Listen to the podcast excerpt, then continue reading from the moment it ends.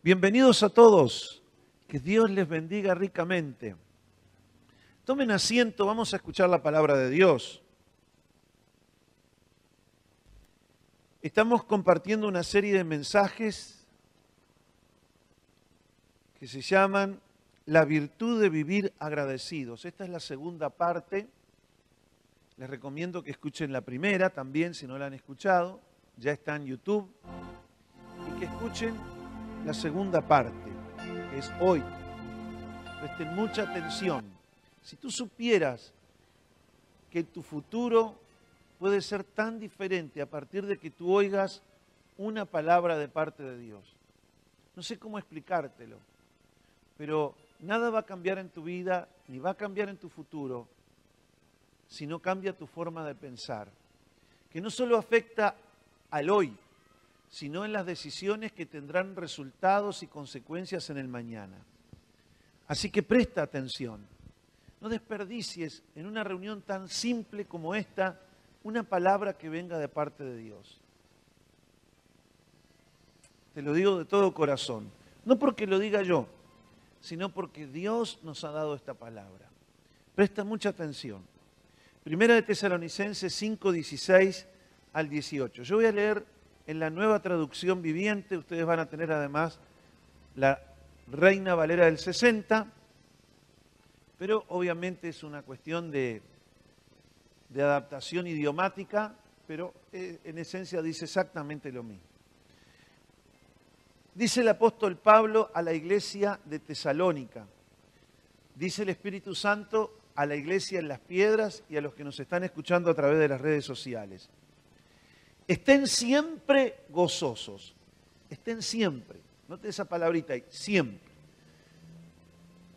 Ahora, estar siempre alegres no es sencillo. Y uno lo primero que dice es por las circunstancias. Por las personas no podemos estar alegres. Pero Dios dice, está alegre siempre por mí. No desbolilla lo que pasa acá abajo. Está siempre alegre porque yo siempre reino. No me he mudado, mi trono sigue siendo firme y está en el mismo lugar. Estén siempre alegres. Ahora, note otra, otro, otra exhortación, otra instrucción del apóstol Pablo. Primero, siempre alegre. Ahora es, nunca dejen de orar. También dice la Reina Valera del 60, orad sin cesar. Número tres, sean agradecidos en toda circunstancia. Agradecido en todo. Miren otra vez el, el concepto. Siempre, nunca, todo. Sin excepciones. Sean agradecidos en todas circunstancias. Pues esta es la voluntad de Dios para ustedes, los que pertenecen a Cristo Jesús. ¿Cuántos pertenecen a Cristo? A ver, levante su pie derecho, bien alto. la mano derecha, cierto. Todos somos de Cristo. Bueno, entonces dice, alégrate siempre, ora siempre y siempre sea agradecido en toda circunstancia. Sé agradecido en todo, en lo que te encuentras, en las circunstancias que te encuentras. Y acá dice el apóstol Pablo a los Efesios, en el capítulo 5, verso 20, dice, y den gracias por todo. Antes era en todo, en toda circunstancia. Acá, por todo. Por todo. Esto vino, demos gracias a Dios. Llovió, demos gracias a Dios. Paró, demos gracias a Dios. En todo y por todo. Y hágalo en el nombre de nuestro Señor Jesucristo, al Dios y Padre. Cuando habla de siempre, cuando habla de nunca, cuando habla de en todo y por todo, aquí se destruye toda excusa por la cual no podemos hacer esto. No hay excusa, significa. En otras palabras, esta es la voluntad del jefe. Esta es la voluntad de Dios. Esta es la voluntad del Padre. Punto. No tendríamos que chistar, simplemente hacerlo. Este viaje de ser agradecidos en todo y por todo, porque esta es la voluntad de Dios, es un viaje que te va a llevar a un determinado lugar. ¿Es importante saber a dónde te lleva esto? Sí, es importante. Pero más importante aún es con quién irás en ese viaje. Y es el mismo Espíritu del Señor que va a estar contigo acompañándote en todo y por todo mientras tú das gracia. Para confiar que en cada circunstancia o persona que fue puesta en nuestro camino como parte del plan de Dios, para confiar que cada acontecimiento nos llegó a la vida nuestra sin la previa autorización del Señor con un buen fin, tenemos que saber tres cosas muy importantes. No es simplemente decir, tengo la voluntad de confiar. No, yo debo de saber, saber, debo de conocer a Dios en tres áreas que te las voy a detallar. Estos tres pilares de tu confianza se basan, primeramente, que Dios está en los detalles de tu vida. No solamente en la, función de, de rey y de gobernador del universo creado, sino que está en el control de tu vida y de los detalles. Dios está en el control de los detalles de tu vida. Eso es lo primero que tú debes de saber. Nada te ha pasado por casualidad aún Él conoce y permitió determinados errores en tu vida. No que Él los quiso, pero los permitió con un propósito. Yo conozco amigos en el ministerio que terminaron presos en una cárcel por sinvergüenzas. Pero cuando vinieron a Cristo y se rindieron de veras al Señor, y aún al pasado ese se lo entregaron al Señor, Dios hoy los usa para hacer luz y salvación a los que están en la cárcel. Yo no puedo cambiar el pasado, pero Dios tiene esa habilidad de tocar las perillas del futuro, ajustar los tornillos del presente y sacar clavos del pasado.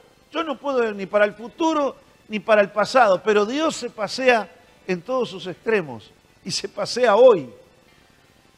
¿Cómo puede hacer de aquel pasado algo bueno? Entrégaselo en las manos del Señor y da gracias por eso. Porque aún no erraste sino por la permisión del Señor. Porque en otras oportunidades quisiste errar y Él no lo permitió. Quisiste hacer una barrabasada y no te lo permitió. Intentaste hacer lo que a él le desagraba, desagradaba y no te lo permitió. Pero algunas cosas sí permitió. Porque él a través de eso dijo, me sirve, esta sí te la voy a dejar pasar. No quiero, pero te la voy a dejar pasar. Porque a partir de esto yo voy a hacer algo para mis propósitos en tu vida.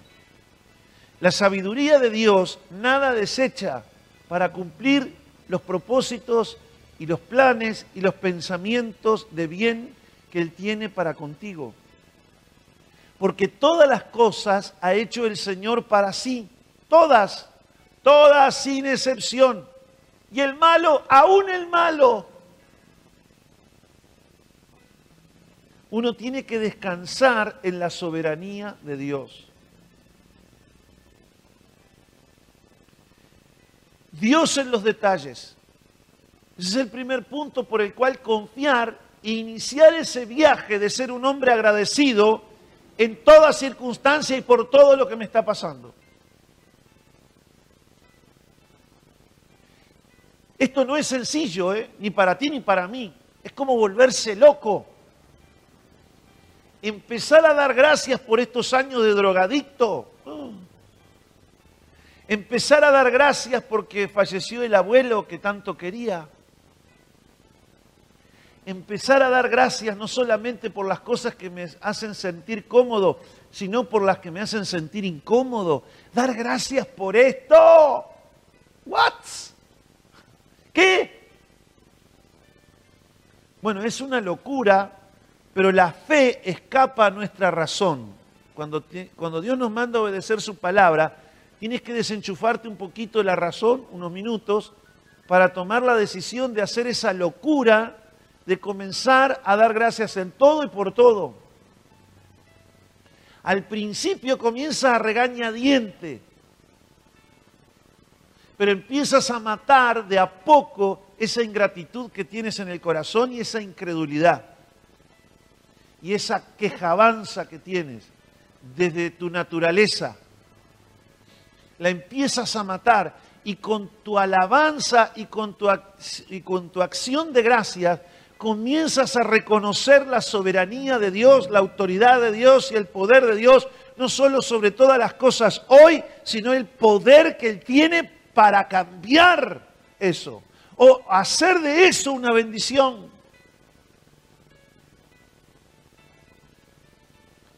Da gracias aún por tus fracasos.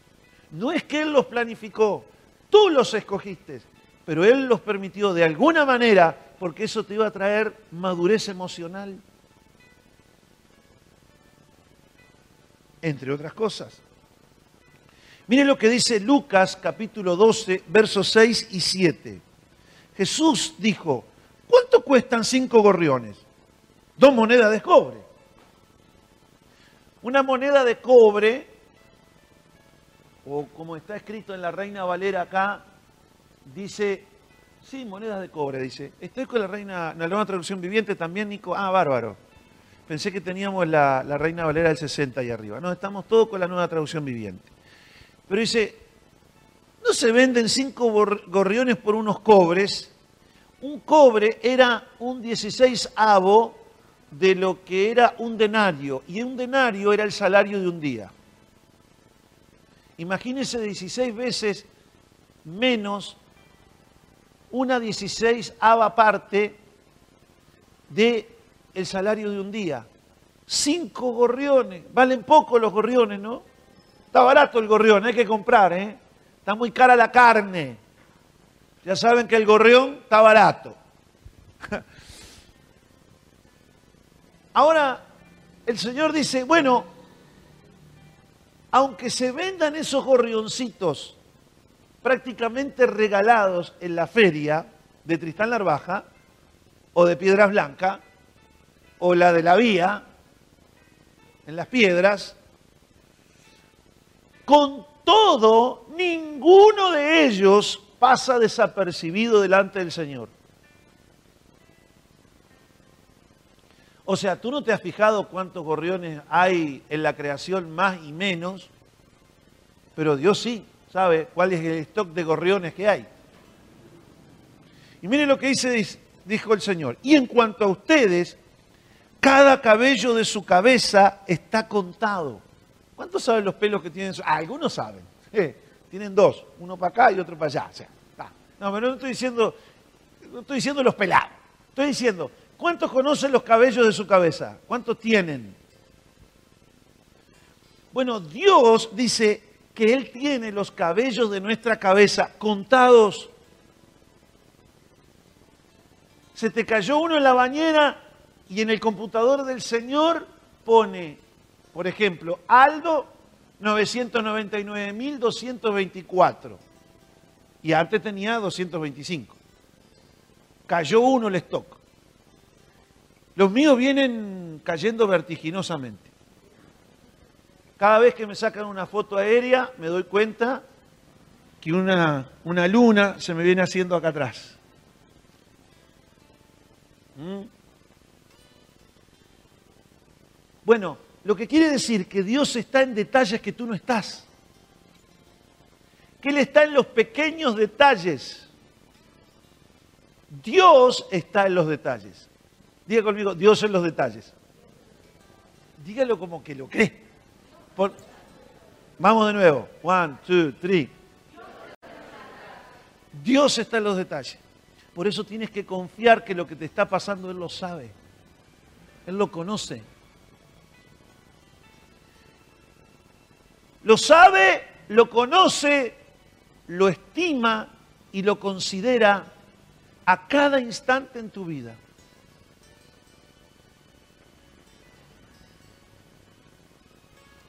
Aún los cabellos de vuestra cabeza están contados. Así que no tengan miedo, para Dios ustedes son más valiosos que toda una bandada de gorriones.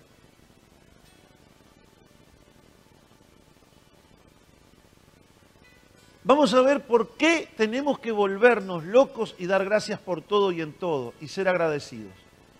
Vamos a ver la segunda. Primero porque Dios está en los detalles. Yo tengo que confiar que Dios está en los detalles. Hace pocos días, va, casi un mes, les voy a contar un, testimonio de esto. Venía yo en mi, en mi Rolls Royce, vamos a ponerle así, ¿no? Venía yo en mi Rolls Royce y venía apurado porque tenía una reunión a las 6 de la tarde. Todavía no había llegado a mi casa. Cinco y cuarto venía prum, prum, prum, prum, prum, prum, prum, pum, pum, paf. Se paró. Y le di, le di, le di, le di. No. de, de corazón miraba el reloj y todos en esa reunión estaban esperando que yo llegara a comenzar. Un montón de gente. Digo, no, en medio de una avenida, no. Y los autos, y otros los, los bocinazos. no te puedo creer. Pero dentro mío decía, Señor, tú lo sabes. ¿Qué será, qué será que está pasando? Yo no lo sé. ¿Mm? Bueno lo eché a un lado,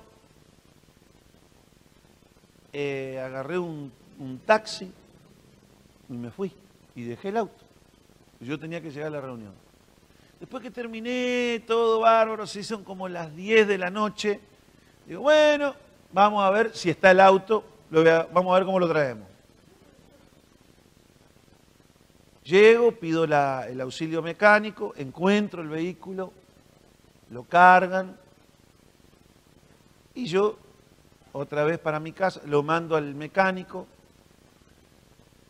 vuelvo a casa y me, al azar, paro un taxi. Empezamos a charlar con el taxista, extranjero. Bueno, la conclusión, que su familia era cristiana, que él tenía eh, profesionales que estaban buscando trabajo en el área social. Nosotros presidimos una ONG que se ocupa de toda la parte social y servimos a la sociedad de parte del Señor y como para el Señor. Lo cierto es que yo me quedé con su contacto, ahora viajo al exterior, vuelvo y lo primero que me dicen, necesitamos un, profesional con estas características, pa, pa, pa, pa, pa. ¿Quién era? El mismo que me habían hecho el contacto a través del taxi.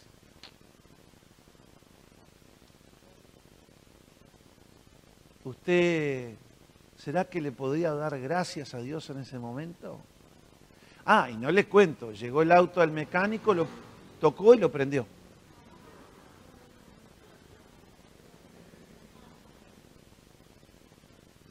Ahora, normalmente, ¿cómo uno reacciona ante eso?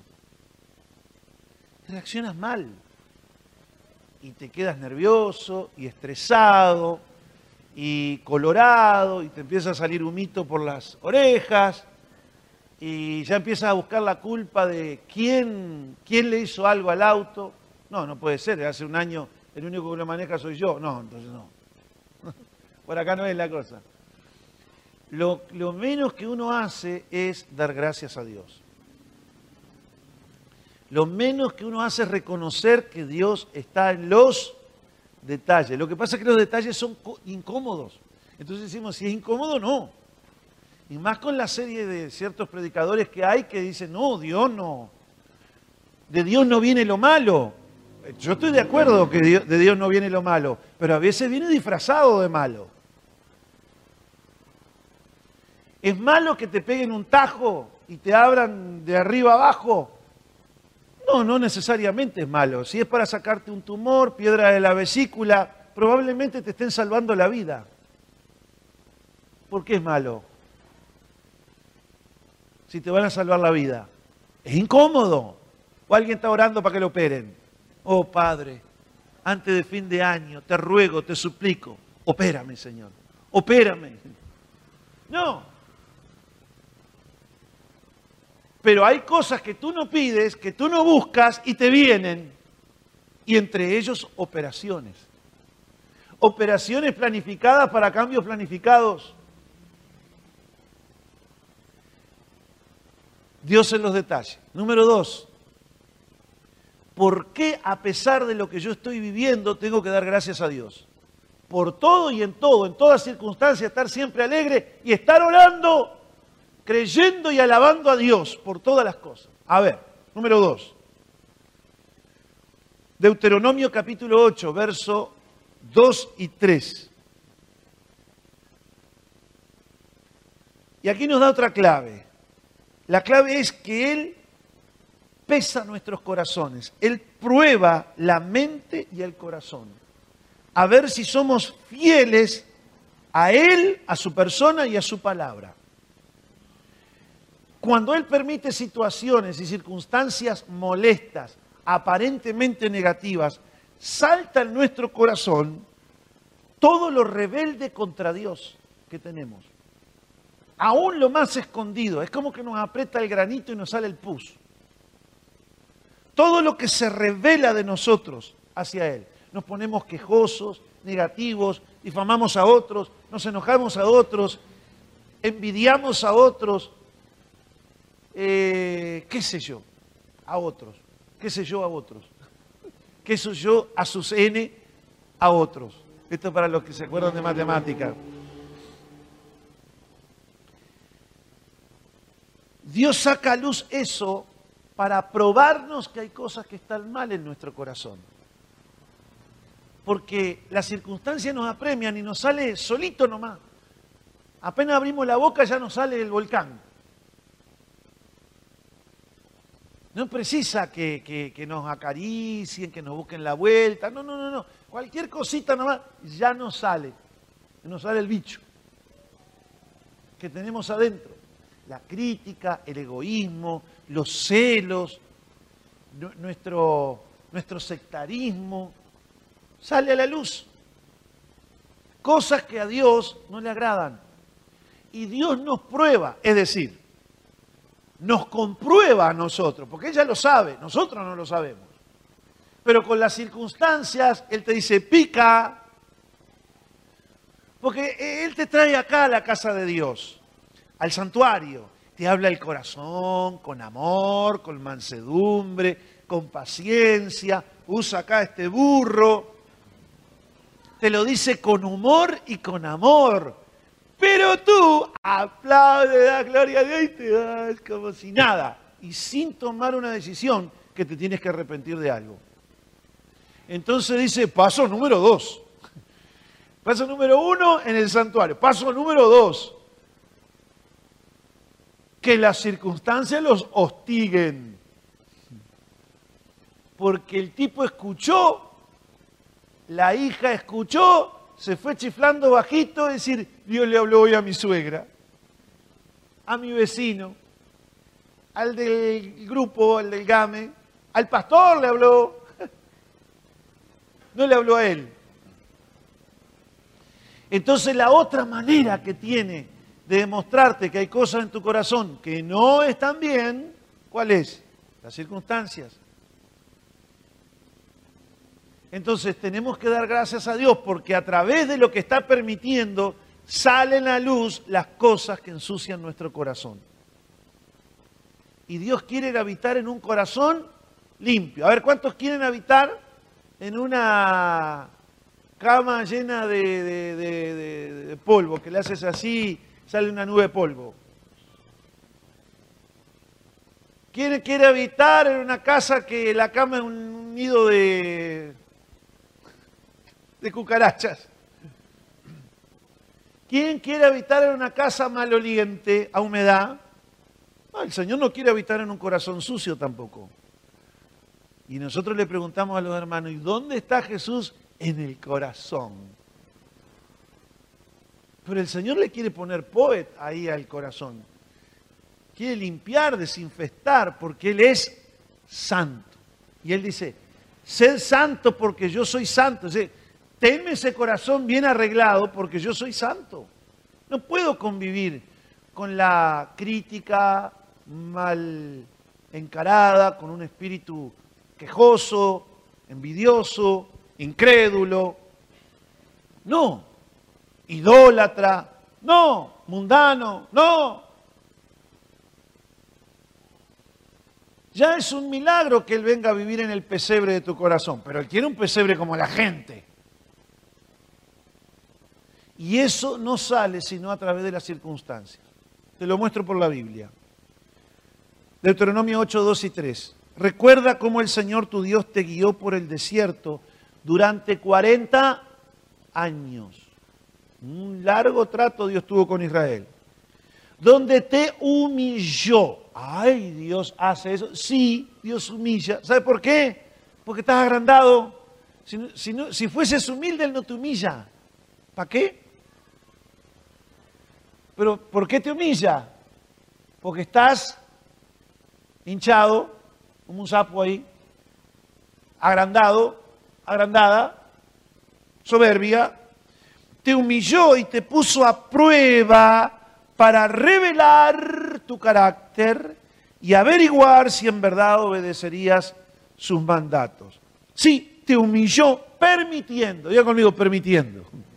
Te humilló permitiendo. Hay cosas que a mí me han dicho y me han hecho que Dios la permitió para humillarme, a mí, a Aldo. Aldo Fernández Carballedas. Las permitió para humillarme. ¿Por qué? ¿Es injusto Dios? No, Él me ama. Porque todo aquel que el Señor recibe por hijo, disciplina, castiga. Castiga nuestro ego, y las permitió ¿por qué? Porque estaba arrogante, estaba orgulloso, altivo. Yo recuerdo ciertas cosas de mi pasado que Dios las permitió, pero yo cuando veo que las permito, veo mi corazón en aquel momento, digo, tienes razón, Señor. Y todavía me la diferiste en, en tres, cuatro cheques todavía, para no darme todo de una de primera. Me hiciste tres cuotas sin recargo. Me merecía el recargo. Pues mereciste tres cuotas sin recargo. Me hiciste oferta. Permitió que pasaras. Mira lo que pasó Israel. Hambre. Hay hambre de comida. Hay hambre de bebida. Pero hay otro tipo de necesidades como el hambre.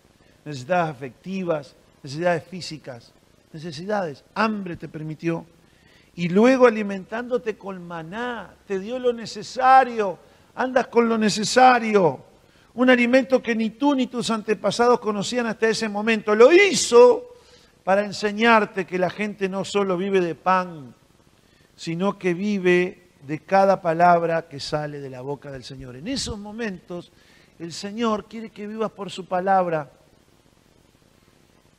que te tomes de sus promesas y que le des gracia por eso que te humilló. ¿Qué? qué? ¿No te crees que yo le voy a dar gracias a Dios? Porque... ¿Eh? ¿Por qué? Por eso no puede ser, Señor. Vas a tener que volverte loco. Porque hay que creerlo o sigues como vas. ¿Quieren saber la tercera? O con esta ya está, ya están preparaditos. La tercera. Tenemos que dar gracias, porque si tenemos la actitud correcta de humillarnos y confesar nuestros pecados, y dejar que en esa área donde yo vivía de una determinada manera y ahora vivo por lo que dice la palabra que salió de la boca del Señor, porque eso es lo que el Señor busca, sacar el cardo y el espino y que vivas por la palabra que sale de la boca del Señor. Por eso soporta, se paciente y da gracias. Pero cuando se cumple eso, hay otra cosa más que creer, que confiar, por lo cual dar gracias. Porque la sabiduría del Señor nada lo desecha. Él puede, a partir de donde estás y de cómo estás, hacer que todas las cosas te ayudan, te ayuden para bien. El texto dice que a los que aman a Dios y a los que son llamados conforme a su propósito, todas las cosas ayudan para bien. Yo no sé cómo lo hace el Señor, pero Él tiene la, la habilidad de hacer que eso termine siendo en bendición para ti y para muchos. José es un hombre admirable en la Biblia. Él fue, para los que no conocen su historia, nacido en una casa donde habían 12 hermanos. Y él era eh, de los más chicos. Después le nació otro hijo más chico, otro hermano más chico, llamado Benjamín. Pero era hijo del amor de su papá y de su mamá. Estaba en estima con su padre. Le gustaba agradar a su papá y andar rectamente. Y sus hermanos eran medios chanchullos, eran pillos. Y no les agradaba la presencia de José, porque José iba ahí bocinaba todo al padre. Y andaba con una túnica de colores. Se vestía onda caribeña. Muchos colores. Y los hermanos, por envidia, dice, tramaron matarlo. Cuando lo van a matar, Dios dice, no, esto se le está yendo la mano. Eso no lo permito. Voy a permitir que lo vendan. Hasta que a uno se le ocurrió que había que venderlo en lugar de matarlo. Ahí lo tuvieron en una cisterna, en un hoyo cavado en el piso, el cual se hacía en aquella época normalmente para eh, tener ganado, eh, agua para el ganado. Y ahí lo metieron a José pasó una caravana de ismaelitas, de mercaderes árabes, descendientes de Ismael, que iban hacia Egipto a negociar sus mercaderías y se lo vendieron como esclavo. Uno dice, ¿eso hicieron los hermanos? Sí, hay hermanos que hacen eso y mucho más. Lamentablemente. Así se lo llevaron a José. Ahí iba en ese carro de ismaelitas vendido como esclavo. Él amaba a Dios. ¿Quién se atreve a dar gracias porque tus propios hermanos de tu misma sangre te entreguen a tus, enemigos en esclavitud? ¿Mm? ¿Puedes dar gracias por eso? Puedes dar gracias porque te llevan a un país extraño, lejos de tu familia, que no conoces el idioma y te tienen ahí trabajando como un esclavo. Puedes dar gracias que la mujer del amo pone sus ojos en ti y como tú no le das bolilla, te toma tirria y te acusa injustamente y te meten en una cárcel. ¿Alguien puede dar gracias por eso? Alguien que puede dar gracias porque a alguien que tú ayudaste en algún momento nunca más se acordó de ti? Todas esas cosas que pusieron en riesgo aún la vida de José, porque estuvo a punto de morir dos veces.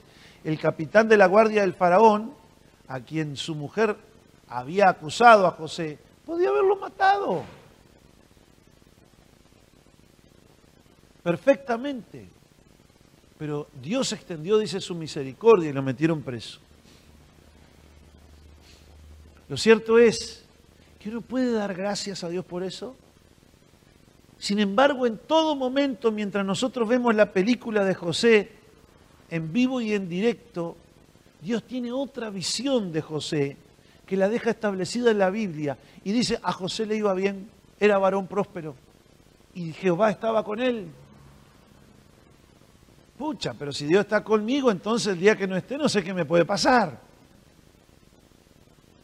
Pero ¿puedes dar gracias a Dios en eso? Génesis capítulo 50, verso 20. Miren lo que le dice José después de que él es gobernador de Egipto. Y sus hermanos tienen que venir a depender de él por comida. Y él se les revela, hey, yo soy José, ¿cómo que no me conoces?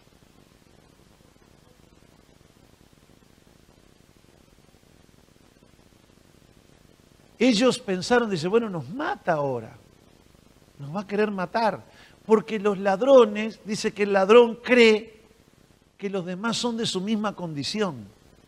¿eh? Ahí está el adúltero, ahí está el, pillo, el, el codicioso, que se pasa celando a la mujer y a sus hijas. Pero él es un adúltero. Le ve novios por todos lados, maridos por todos lados, pero porque él es infiel. Y él piensa que los ladrones, el ladrón cree que son todos de su misma condición. Así como también la gente que es sana de corazón a veces es ingenua y piensa que son todos buenos. Bueno, estos también les pasó lo mismo, los hermanos de José. Ellos dijeron, bueno, ahora se va a vengar y nos va a matar. ¿Por qué? Porque ellos eran así, eran de esa clase de madera. Jodida madera, perdón la expresión. Estoy perdonado.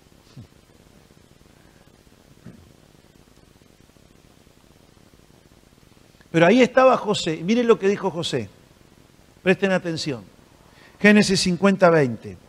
Ustedes se propusieron hacerme mal, pero Dios dispuso todo, ¿cuánto? Todo para bien. Él me puso en este cargo para que yo pudiera salvar la vida de muchas personas. La otra versión dice mucho pueblo. Yo no te digo que te va a salir así como un, como un sentimiento glorioso, un sentimiento sublime, dar gracias por las infamias, por la injusticia, por la violencia que has padecido, por las mentiras que has padecido. Yo no te digo que a ti te va a salir todo que, ah, que tú ores alegre. Gracias, Señor. Se fundió el auto. Gracias, me lo chocaron. Gloria, Señor. Gracias. Algún propósito tú tendrás. Y no, te doy el beneficio de que, bueno, que lo hagas a regañadiente. La Biblia mismo dice que le tenemos que sacrificar a Dios, sacrificar a Dios, dice el Antiguo Testamento, repito, sacrificar a Dios acciones de gracia y alabanza. El que me sacrifica alabanza, me honrará. Y en otro lugar del Antiguo Testamento dice que quien se venga a presentar a mí haciendo sacrificio de acciones de gracias, es un sacrificio para nuestra razón, para nuestras emociones, un sacrificio de nuestra alma, que todo lo que quieres es gritar, arañar, pelear, enojarse, llorar, todo lo que tú quieres, todo eso quiere tu alma. Pero tú le dices, alma mía, hmm, da gracias, alma mía. Y no te olvides de ninguno de los beneficios aún de esos que te son incómodos. Puedes poner tú una lista como hace el pastor Aldo, gracias, y todo, todo lo negativo, todo lo que yo pienso, ¿no? Este me dio un boleo. Le día le maté el hambre, Dios me usó para esto, esto y lo otro, y me mandó una puñalada por abajo del poncho. Gracias, Señor, gracias, te agradezco. Gracias. Toda la gloria es tuya, Señor. Esto fue para bien. tú estás siempre en control, tú vas a usar esto todo para bien. Número dos, este está hablando, chamullando detrás de mi espalda, me está sacando el cuero, Señor, me duele, la verdad, eso está. Gracias, Señor, gracias, gracias. Tú lo permites. David le pasó eso, había uno llamado Simeí. Simeí, ¿cómo se llamaba? Simeí.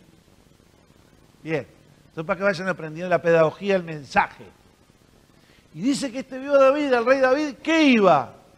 No se iba a sacar selfies con el presidente, como está de moda. No, le tiraba piedras, le tiraba, agarraba polvo y le decía, hombre sanguinario, y te pasa lo que ha hecho tu hijo. Y ahí va el general Abisaí, que no era muy espiritual, era muy valiente para muchas cosas, pero no era muy espiritual, que dice, ¿quién es este perro muerto? Le voy a para hablarle así al rey, le voy a cortar la cabeza. Pero David conocía este principio. Dijo, no, no, no, no, no. Guarda la espada. Porque si él me trata así es porque Jehová le ha dicho, en otras palabras, Jehová ha permitido que él me trate de esa manera. ¿Quién sabe si yo voy haciendo misericordia con él y dando gracias?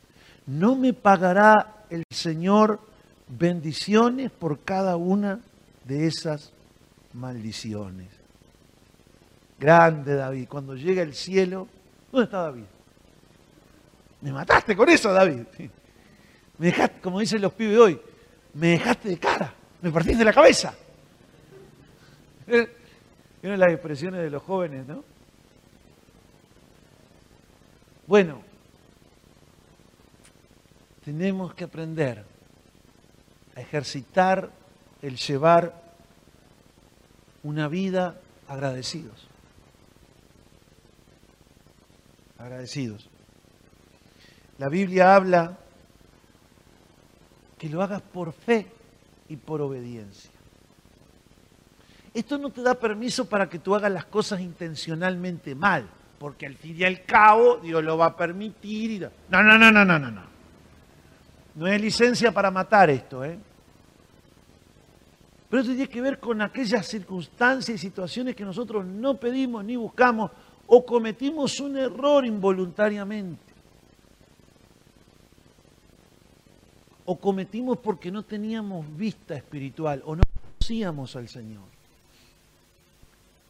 Tómate tu tiempito, como hace el pastor Aldo, en medio de dificultades y tantas tareas del día, en parar un momento de decir, voy a dar gracias por esto, por esto, por esto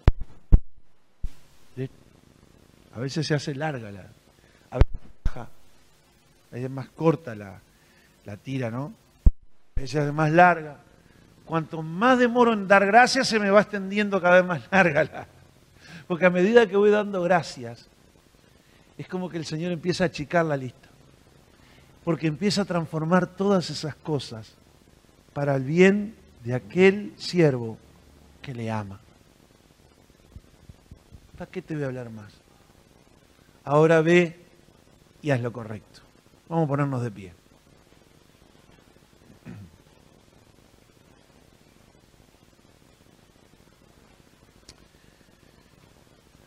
¿Cuántos aquí hoy reconocen que tienen que tener un cambio de actitud y empezar a desarrollar la virtud de ser agradecidos?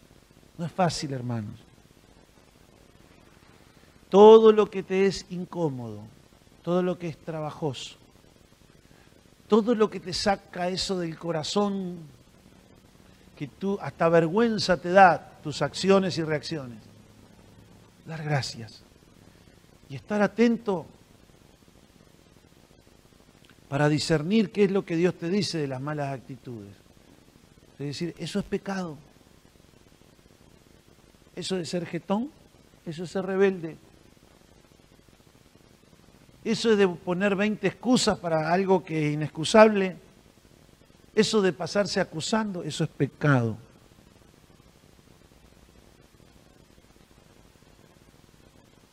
Eso de que no puedes, quieres pero no puedes, da gracias, porque no puedes. Porque mi poder se muestra mejor en aquella área en que tú eres débil, para que tú no te agrandes y sepas que por la gracia de Dios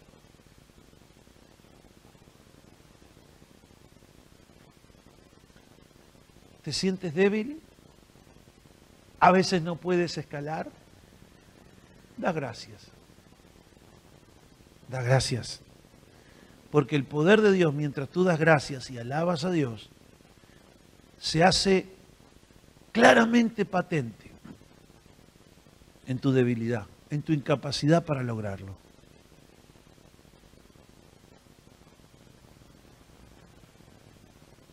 Otro día les contaré cómo reaccionaba yo antes.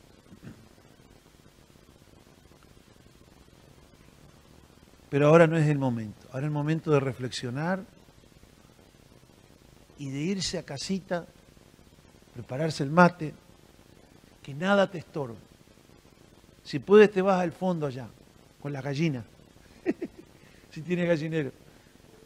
Te sientas ahí que nadie te moleste entre tú y el Señor y empieces a notar y te propongas cada día empezar a dar gracias.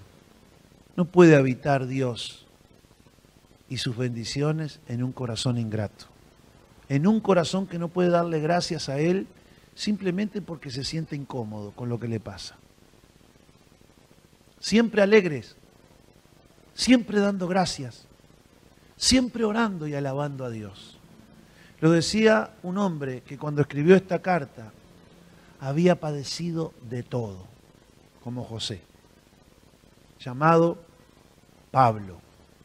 Inclina tu rostro y dile al Señor, Señor, yo reconozco. Señor, yo reconozco. Que tengo que ser agradecido. Que tengo que ser agradecida. Y me cuesta. Y me cuesta. Me cuesta aún agradecerte. Me cuesta aún agradecerte. Por los detalles de las cosas buenas. Por los detalles de las cosas buenas. Por los favores inmerecidos. Por los favores inmerecidos. Que me hacen sentir bien. Que me hacen sentir bien. Que me sustentan. Que me sustentan. Que me dan alegría. Que me dan alegría. ¿Cuánto más? ¿Cuánto más? Me cuesta pedirte perdón. Me cuesta pedirte perdón por mi ingratitud, por mi ingratitud, por mis quejas, por mis quejas, todas esas cosas que salen, todas esas cosas que salen, por las circunstancias y las personas, por las circunstancias y las personas que tú permites de mi vida, que tú permites en mi vida. En mi vida mandas tú. En mi vida mandas tú. En mi vida tú tienes el control. En mi vida tú tienes el Aún control. Aún de los detalles que yo no tengo. Aún en los detalles que yo Por no tengo. Por tanto yo te de dar gracias. Por tanto yo te de dar Y voy a estar atento. Y voy a estar atenta. Ante cualquier reacción re re rebelde. Ante cualquier reacción rebelde. Para pedirte perdón. Para pedirte perdón. Y voy a descansar en ti, Señor. Y voy a descansar en Aunque ti, Señor. me cueste. Aunque me cueste. Aunque sea regañadientes. Aunque sea regañadientes. Pero te voy a dar gracias. Pero te voy a dar gracias. Te voy a dar gloria. Te voy a dar gloria. Y estaré gozoso siempre. Y estaré gozosa siempre. Porque esta es tu voluntad. Porque esta es tu voluntad. Mediante Cristo Jesús. Mediante Cristo Jesús. Amén. Amén. Y amén. Amén. Vamos a dar un fuerte aplauso a la palabra de Dios.